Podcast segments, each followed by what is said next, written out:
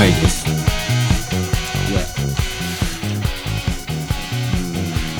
えー初回を撮って編集してみたはいいんですけれどもね。まあ聞けば聞くほどですね。ちょっといろいろ補足というか訂正というか。悩みがちなまあ言い訳といいますか。えーそういったことをいろいろしなきゃいけないなと思って解決するんじゃなくてまあ、あ悩の聞いてくださった方には本当にありがとうございます。うんなのでまあそのままあ30分こっちの反省の方をどれだけの方が聞いてくださるかわからないんですがとりあえず発信したという安心感だけは欲しいのでちょっとですね本編を聞きながら、悩んでそう打ち明ける。うん、ちょっと直すべきところは直していきたいなというふうに初回なんででも思います。悩みを打ち明けてもあれなので まあ 簡単な自己紹介っていうかそんなにもう自分の仕事とか商売の宣伝とかっていうのはここではや,、まあ、やんなくていいなと思うんえですけど、ーっと何をしてる人間これを収録したのは2月簡単に喋って1日ですね。えー今が2月19日の1時前ですか？午前1時前。だから日付がえー18日から19日に変わってすぐ料理店とかえーなんですがまあ大体まあ半月以上経ってるんですねいろいろとまあじゃ気の向くままにやってる人間ですでまあお相手をしたしてくださってる豊さんですねでまあ1回30分ぐらいの番組にしようっていうことなんでまあ2時間から3時間ぐらい2人で喋って豊さんと喋って4本から5本ぐらい。えーおよそ1ヶ月分ぐらいを取ってまた1日に会いましょうっていうふうにやってますリラクゼーションサロン？うんいろいろやってる。いろいろ販売してます。うんリラクゼーションサロンをやっております。リラクゼーションっていうとマッサージとか、マッサージですね。うん、販売っていうのはこの辺ももう少しね物価とか、はドリンクとか、話を広げられればいいんですけどえー製造してる商品も扱っておりあます。ありがとうございますもう次に何を話そうか10万ぐらい売れてるんですよそんな売れてないです。そうですか考え売りたいですね。うんてるんでしょうねということでまあでもちょっとそういう2人でなんかダラダラとあの喋っていきたいなというコンセプトなんですが悩みながらね悩みをお互い打ち明けながら、なるほど。うん、で基本的にお酒を飲みながらやりたいなと思って、ううん、お酒飲まないとなかなか喋れないもんですかね。ここで多分うん。まあ緊張してるんでしょうけど嘘を言ってますね。なんでこんなにお酒を飲まないと、はいえー自分のことが喋れないのかななんていうふうに思って。大体私は手元に自分のことしか喋らないですからお酒飲まなくても。これをまず開けるところから始めましょうね、はい。いいですねお酒を飲みながらこういうことっていうのはちょっと手酌で、まあ嘘を言ってますね。お酒を飲んでいるって言うんです。言います。うん。乾杯とか。あ乾杯ここちょっとカットしましたね。唯一かな。はい。この後あのー手酌でなんていう話してたんですけどうん。手酌解放令っていうフレーズを出してるんですよ実はね。これを。え今日はあの私が好きで使ってるフレーズなんですけうどあの燻製のお店なので。いわゆるまあビールでも日本酒でも最初はこうお互い付き合ってるんだけあどとミックスナッツを燻製したりとか。まうん。あある時からそういうのもまあお互い面倒なんでもう手酌にしましょうって言った時にまあ手酌を解放するっていう意味で手酌解放令が出ましたっていうフレーズをよく使うんですが。まあこれはそういった前振りが全然そのお互いお酌をしてじゃあここからはもういいでしょうっていうような流れを全然使っあの全然作ってないうちに手酌解放令でって言っちゃったんでこれ豊さんもきょとんとしてですねで私がただなんか冗談を言ったぞっていう顔だけしてるもんですからその後ちょっとクスクスっと愛想笑いがあってっていうところがあったんですがまあここだけちょっとあまりに恥ずかしいのでねあのカットしました。うん。そのぐらいかな今回カットしたのは。そう、うん、路面もねすごいもう滑ってて、すごかった。ここでスタックしてる、えー、大体天気とか気候とかの話を始めてるのもおそらくなかなかこう間が持たないというかですね。どうですか？悩んでますか？最近、うん。そうでしょ？まあ悩みは大体天気の話したらうん。最近あったまあ最近あったね。最近抱えてる悩みって何ですか？ここから少し本題に入っていくんですけどね。アイドリングトークで天気の話をどうしても挟んじゃうんでしょうね。よく営業のマニュアルとかで。最初は天気の話とかで、場を温めてなんて書いてますけどそれと同じことやっちゃってるのがちょっと恥ずかしいですよね。自分で思います。思いますね。なんかうん。風呂でお風呂入ってる時にうん。考え事するとはいつの間にか20分30分経っててまあ、今もちょっと飲んでいるというか今日がお店、な。んかでもアイデアが出てくるのまあ、今月今月からお店を、月10日間だけ開けるっていうことにしてるんですが、まあ、残りの20日間は他の作業に当てたいっていうことで今日が初日え？今日は2日目か、まあ、お今互いも日が2日目だったんですね。っていうか自分で商売やってるからまあ、えらく忙しかったので、えー終わってからちょっとお酒を飲ん店が休みでのことあるけど何かしら仕事しちゃうでしょ。2時間ぐらい経ってるんですかね。本当は休みにしてたんですけああどあのうん。荷物がはいはい。入荷する日だったんで。それはお店に届くっていうことです所属でやっぱり店に行かなきゃいけないなかなかね。そうですね。まあ盛り上がらないんですよ話が。豊さんとは、うん。付き合い自体は2016年とか17年ぐらいからなんですかね、えーあお店に来てくださって。でそこからうちの商品を扱っていただいて。結局やっちゃうん2人で話すっていうこともありましたし私のプライベートの話とか豊さんのプライベートの話を聞いたりっていうのは何度かありましたが2人だけでお酒を飲むっていう機会は初めてだったのでなくしたのかもマイクを感立ててでしょ。なっちゃいますよね。だからどうしてもね緊張してるわけですよ。だとそれをまた誰かまあ顔の見えない誰かにやめようと思ったことあります？聞かせましょうっていう話ですからね。あそうなんだ。すごい。もうやめられないように。だから盛り上がらなかったらどうしようとか。うんそれはどうですか？やめたら俺を殺してくれみたいなこと誰かにお願いしてるの。まあこういう無理な冗談とかも言っていきますわな。やめて違うことをやろうとか、うん。相づちなんかもねこう「うーん」とか「ああそうですよね」とかやってますけど大体もう次にああはあどういう話をしたらいいのかな次何の話入れようかなって考えてるんで。どう。俺もそう思う。どうももう豊さんの話を上の空で聞いてるっていうのはこれは明らかなんですよね。他のところに就職する申し訳ないなと思いますね。次回の3月1日の収録の時にはこれをちゃんと謝ろうかなとよく聞いてるとですねまあ聞き直してみると豊さんがこうなんて言うんでしょう。ああまあキングボクシのやつ ね。ここは私が好きなやつですけど。うんなんかちょっと張り切っちゃってますね。見る夢っていうこともうちょっと冷静に言った方がいいんだけどねこういうのは。多分。だからいかにももう今面白いところですよみたいな感じで声が上ずっちゃってるのでもう始めてるんですね。うん。キングボクシのこういうのは好きなんですがはいはいはい。ちょっと言い方が良くなかったね。その日はもう平日だったんだけだから豊さんもすごくこう盛り上げようとしてくれていろいろこうなんでしょうね。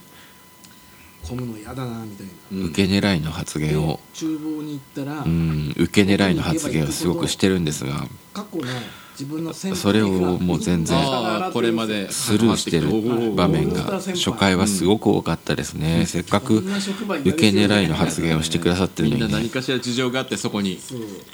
だからそこもちゃんと謝らなきゃいけないなと思ってるんですね。こんなに受け狙ってんのにな。出てきてるってことなんですかね。豊さ。ん。がでこの、えー、と1月年明けてから、あの枕の向き変えたんですよ。おおそれは何？験担ぎ的なやつですか？玄関ず、うん、部屋掃除もして、うん。あの12月にコロナで寝込んでたんではいはいはいそこでもいろいろ考えた私はかかってないんですまだ。うんでベッドの向き良くないんじゃないかなと思って、結構ねはい周りに聞くと位置をそのままにしてかかったっていう人さすがに多いですよね。えー北枕になるなと思って、うん。なるほど。で昔はなんか北枕はダメだった、ね、まあずっとそういうふうに言われてきましたよね、うん、でもなんか今は私は方向音痴なのでどっちが来たかいまいち分かってないですね。はい。あ誰が北枕寝てるのかも寝てるのかもしれないですけど。た？まにそういうなんか昔からの言い伝えみたいの変わる時ありますけど、朝ごはん食べたらいいの。それはあります方向音痴なんですよね。っちゅう23年おきになんか誰か言うでしょ？食べた道方がいいとかを覚えてる人って食べない方がいいんだとか。すごいよなと思いますけどね。コースターを歩いてても車でもはあ来た道を覚えてないしなるほどね。まあ、来た道を帰らなきゃいけないって言った時もまあ今はねあそういった Google マップとかあるからいいけどそうじゃない頃っていうのはまあ自分なりに覚えてたつもりでも、えなんで夢の話したんだよ。うん、じゃあ駅まで帰ろうってなった時に帰れないんですよね。うん、元来た道をたどまあ逆にたどってるつもりなんだけど店の経営のことはどうしても考えちゃいますよね。まあどっかで別の道に入ってるんでしょうね。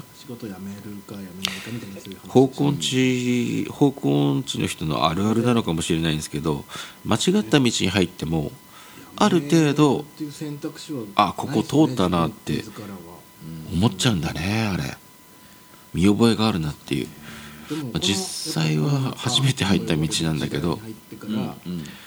なんか見覚えがある気がしてどんどんどんどん深みにはまっていくっていうのはありますよね、まあ俺なんて大体山形で閉める店の情報めちゃくちゃ詳しいんであちょっとここは訂正しなきゃいけないところがあるところですね。ツイッターで山形スペース閉店っていうのを1日56回調べるんで。56回じゃないですね。だって20回ぐらいやってます。実は。だから指の動きにも癖になってるんでしょうね。なんかもうツイッター開くと常に検索しちゃうんで。だから店の張り紙で20じゃ聞かないかもしれないね。見つけた人がツイッターで2月26日とかだったにここがですね改めて調べてみたら2月24日と書いてましたセブンプラザになかったですかにもあったんだ。っけなんかね俺セブン1プラザ回しかで食べた行ったことないんでななんか残念だねなんていう権利は私にはないんですが。前の職場の隣だったんですね。美味しいですよね前はココイチだったんですよ。インドカそれレーっていう。あそれがつながってんのね。ココイチナンがうまいよねなくなってでも本当はどっちも欲しいですよね。なんとご飯と。でカレーも2倍欲しいです。そしたらまたカレーだってってなって、なんかインドインドカレー。うん。だけど作ってる人全員ネパール人っていう、あここもそれがあー。で2012流しちゃってるんだよね。受け狙いの発言してんだけどな豊さんが。いやちょっと前。じゃあセブンプラザと違うのかな。セブンプラザにもありました一回食べに行ったことありますよこれ。ちゃんと謝らなきゃいけないねやっぱりスルターンじゃないもんあなー。カシミールだったような気がするってだけじゃね。名前、うん。でも鈴川店を辞めるらしいですね。はい。あと東根のその辺りに住んでたんですよ私一人暮らしででねだからココイチがあったところの近くにわさびの花っていい居酒屋さんがあってもうもうすでにし閉めちゃった。今焼き具屋さんになってるのかな。まあどっちでもいいですけど。私がまだ店を出す前に、え工場で働いてたお店出時した時からの癖ずたまに行ってましたね。だって自分の店がいつまで続けられるか見かけはそんなに変わっお互い感じゃないんだけど、まあない話だけど結局なんか魚とか他の料理とかもちゃんと一手間してあってああ料理が好きな人というか熱意のある人がやってるんだなっていうお店がありましたね。もうなんかそこの料理人さんがなくなっちゃったのかな。りたかなったんだよね。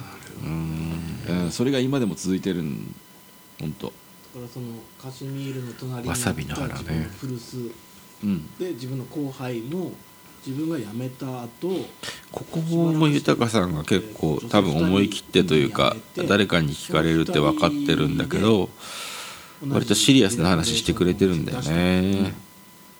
うん。裁判沙汰になったというような話。ここちゃんともうちょっと突っ込んで聞いても良さそうなもんなんだけどやったぱり自分が次に何をお話しするかとか余計なこと考えてるんでしょうおね客さんをそのまんま持ってきたとか、うん。うんコース名そのまま内容そのままとかで、うん。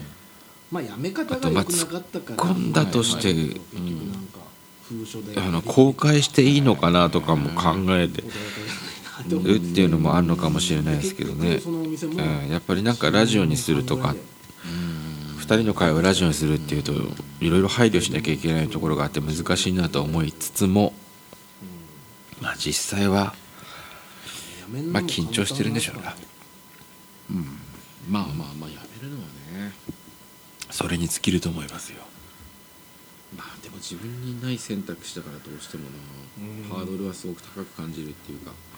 かといってやめなくてでも売り上げなかったらねこれ二人っきりで喋ってるんですけどだからもう一人欲しいなとは思ってるんですねなるよねそのいやマイクを立てるんじゃなくてただ話を聞いて、えーとまあ、お酒飲んでもらえれば別にそれでいいしお酒を飲めないとか飲まなくていいって方だったらソフトドリンクでもいいしまあ全然ただ料理とかあーおつまみは用意するんでご飯を食べながら2人の話をただ聞いてくれてる人っていうのが欲しいんですまあ、よ。オートマの車を駐車して、うん、そうするとなんかその人に向かって鍵をかけて話をするっていう構図ができるんで実は私と豊さんって まあすでに話、え車ー、とお互い知ってるエピソードも多いわけですね。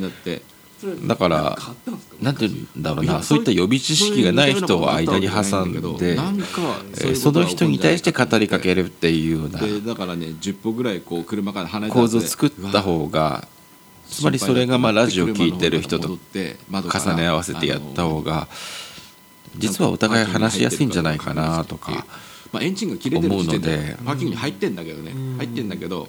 ちょっとねあのメールフォームを用意したんですがまあ前の前の前の前の職場でそういったまあ皆ささんのお悩みを投稿するっていうこともできるし同じぐらいの時間に着いてなんでしょはい、うそういった第三の人ただ聞いてご飯を食べてるだけの人と一緒の場所でご飯を食べてる場所をあのご飯を食べてるだけの人っていうことで参加してくれる人がいたらいいなと思うんです。すいません。交通費とか交通費とか不足まで来るとか。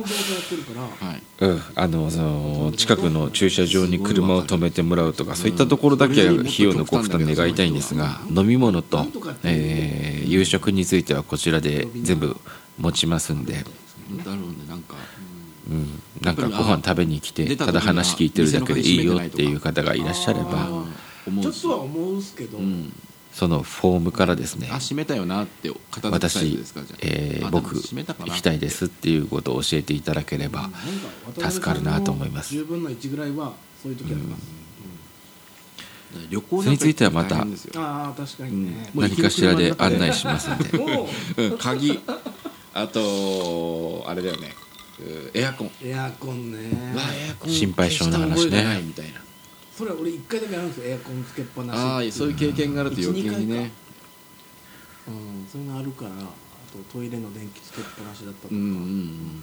まあ電気つけっぱなしがやったらでもそこから火事になるんじゃないかっていうしああ俺は想像いけるから、ね。全然いけちょるんだからうど昨日でしょ。あの余裕なんだから春公園っていう焼肉屋さんがまたマイナスの方に火事になって最近山形で火事多いでしょだって。多いですね。毎日みたいに、ねこれ2月1日だけど。この前うちもまた最近火事がありましてこれはもう俺ねの心配性とは関係ない分で、本当に春公園って昔渡辺家で行ってたんですよね小さい頃。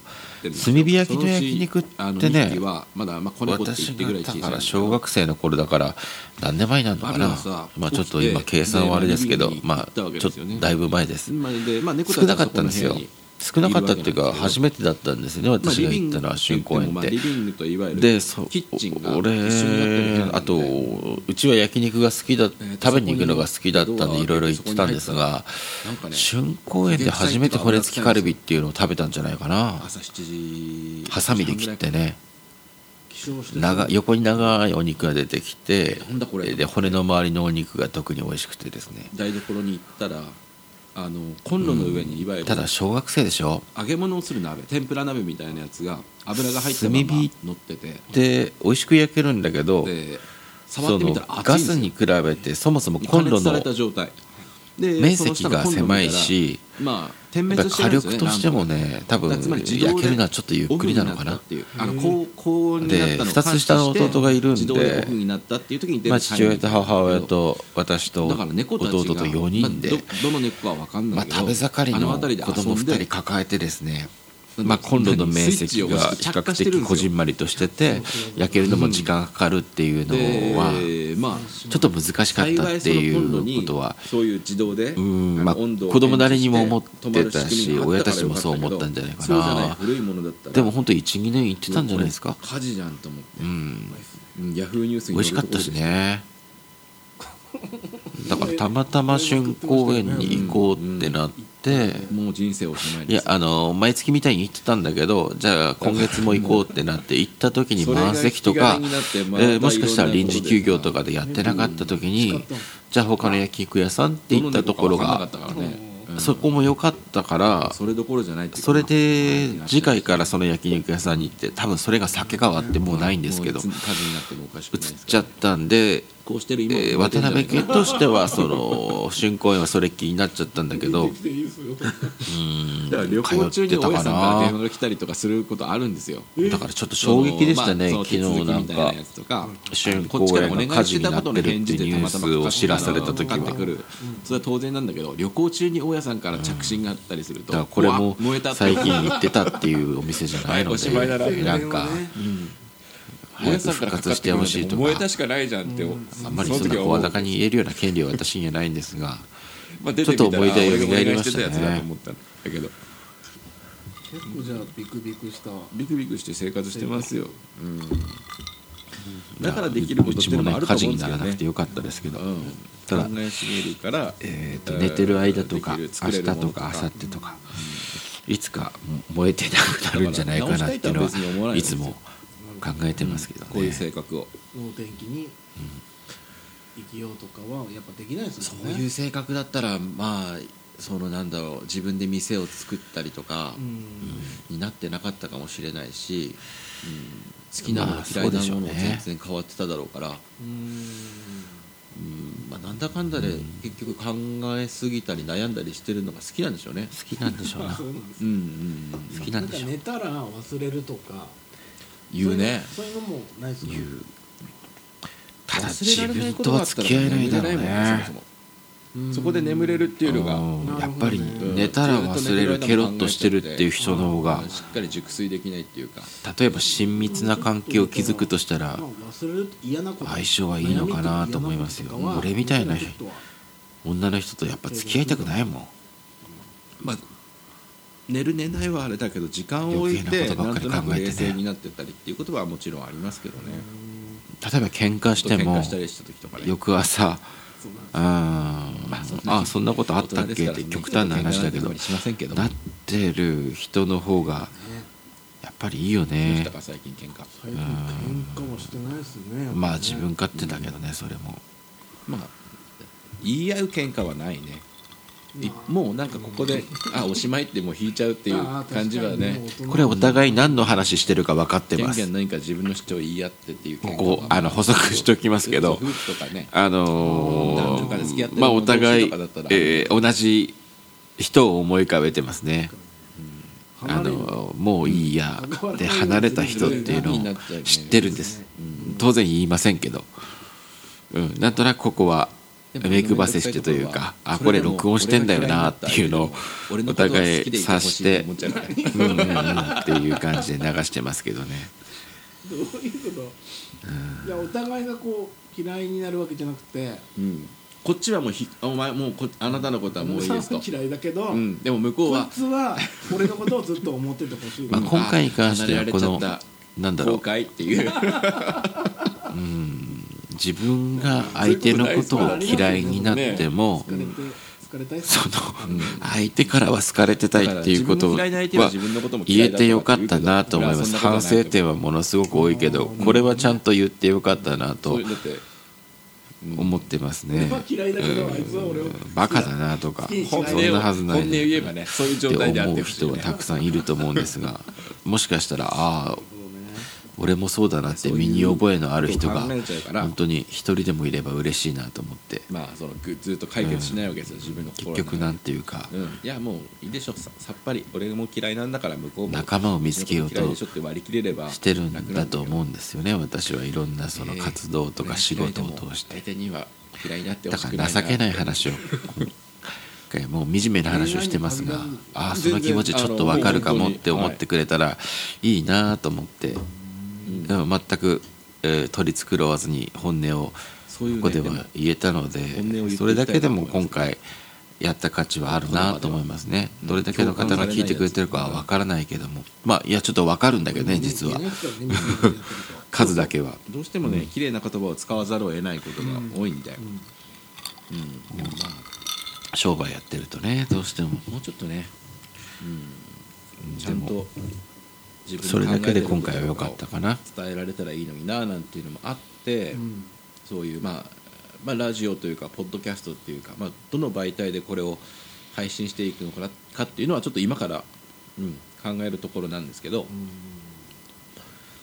まあね文字とか写真じゃなかなかねたいこともねなかなか難しいんですよ、うん、やっぱそれぞれ適してる媒体ってあるので。うん文章にするとや文章にするとなかなかその重く伝わりがちっていうか、まあどうしてもそうですね。軽く伝えることもできるんだけどものは文章で軽く伝えようとすると本当に軽く伝えようとしてるなっていうのがちょっとまあからさまになってしまう部分もあるので。人間性を出していくっていうのは音声メディアがいいかな。んかこういう取り留めのない話をするときは喋ってる方がどうぞ聞いてくださいって俺の場合はやりやすいのかな。ったんですけど今でも結構豊さんもそうだけど自分でやってるじゃないですか、うん。いわゆる芸能人とかプロじゃなくてもいろんなものをこう発信しだからて豊さんは何年ももうちゃんと自分のお店で「ゆたらじ」っていうのをやってていやほんとすごいと思うよ。目に見えないっていうか誰聞いてるか続けてんだもうん。んもしかしたら自分がうん。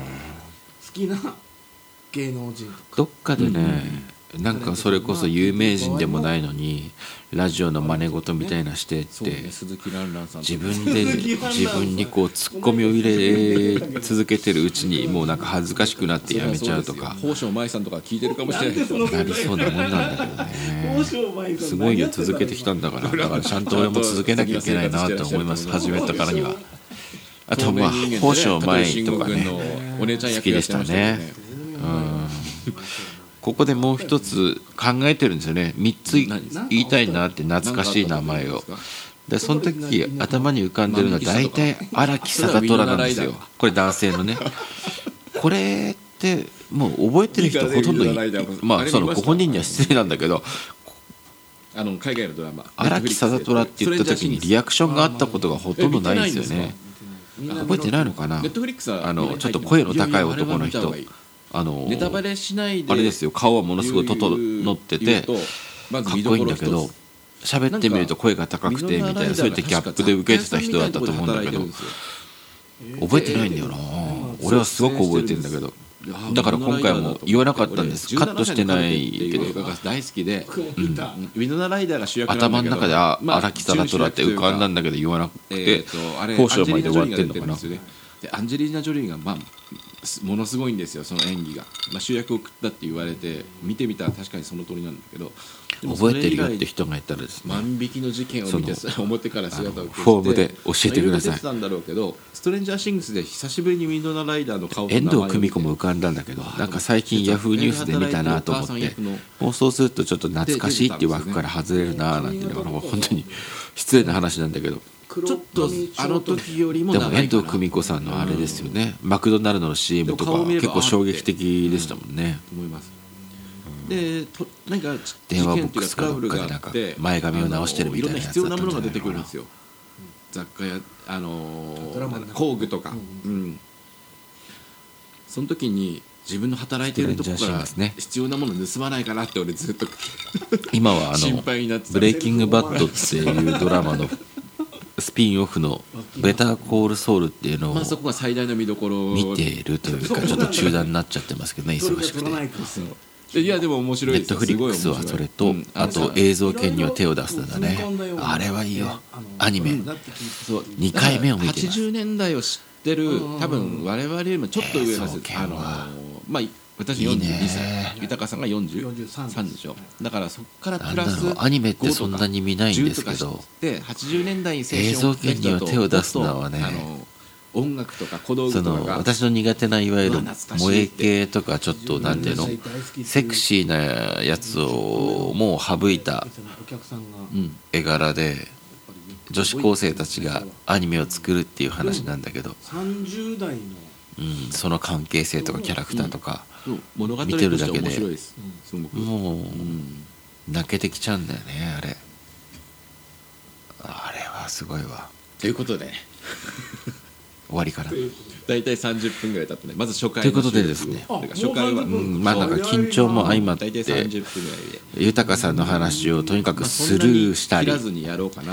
自分が冗談を言う時はなんつうかかかるっていうんでしょうか。なんかちょっと張り切りすぎて声が上ずったりっていうのがちょっと恥ずかしいなと思いつつもまあボツにしてもしょうがないんでそのまま出してきたんですが。話が脱線しているところも基本的うには全部ん。まあ 5, 5回撮っちゃったんだねこの2月の1日の収録分っていうのは。でまあ初回はだから残りの4回っていうのはそのまま出すしかないんですが3月1日に収録した暁にはですねまずその豊さんに次回からはあのあんなに受け狙いの発言をしてくださったのになんだスマホのアプリっていうか随分スルーしてししまいましたっていうことを謝ったりなんかちょっと緊張がゆえにあのボタンをクリックするとちょっと気取った感じでね。餅とかバイクとか。すかした態度をしてしまったっていうことをえー謝りたいなというふうにまあ、ちょっとそれをテーマにしててるんです即興でというか。次回はちゃんと豊さんの話を膨らませたりの悩みっていうのを受け狙いの発言があった時はですねちゃんと、うん、笑ってそれはあげたりあげたりっていうかそうですね。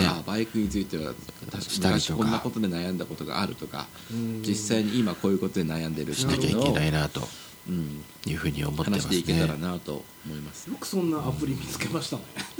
なんかねあるんですよ。あのー設定によって単語を、あのいいくつ出すか123例えば1つだけ出すのかえ3つ一緒ーこういったに出すのか反省の会については、まあ、毎回あの反省がないことはないと思うんで、卵えー本編については火曜日の深夜、その組み合わせで新しいに発想が出てくる更新すると。自分で何かこれはもう決めて時おきたいなんとなくその手癖って決めないとで決めてそれを宣言しないと私はすぐサボるのでね、そこから抜け出せなくなるっていう決かめておくと。でそこの反省の会については基本的に私が一人でこうやってまあまあこれとこれって組み合わせてみたらだらだらと。またこれも喋るわけですが。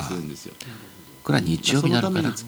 日曜日のうん、だからそれはこれも夜中だよねあこういうなんかテーマトークに夜中こう更も活用新してまあ好きな時に聞いてくれればいいなと思うんですがやっていきたいなというふうに思うので、うん。なんかこう表と裏と。はいあのもし悩んでなくてもセットで。無理やり見つけてください、聞いてもらえればいいか悩みそうだなみなたいなやつと思いますし。はい、想像しながら。まあいくら表で私がしくじじゃあ次回うまくいかなくても裏があるからそっちでなんとかフォローすればいいかなっていうのは精神衛生上いいので。まあコツコツと続けていきたいなというふうに思います。終わったんですね本編の方は。わかりました。じゃあこちらからも以上です。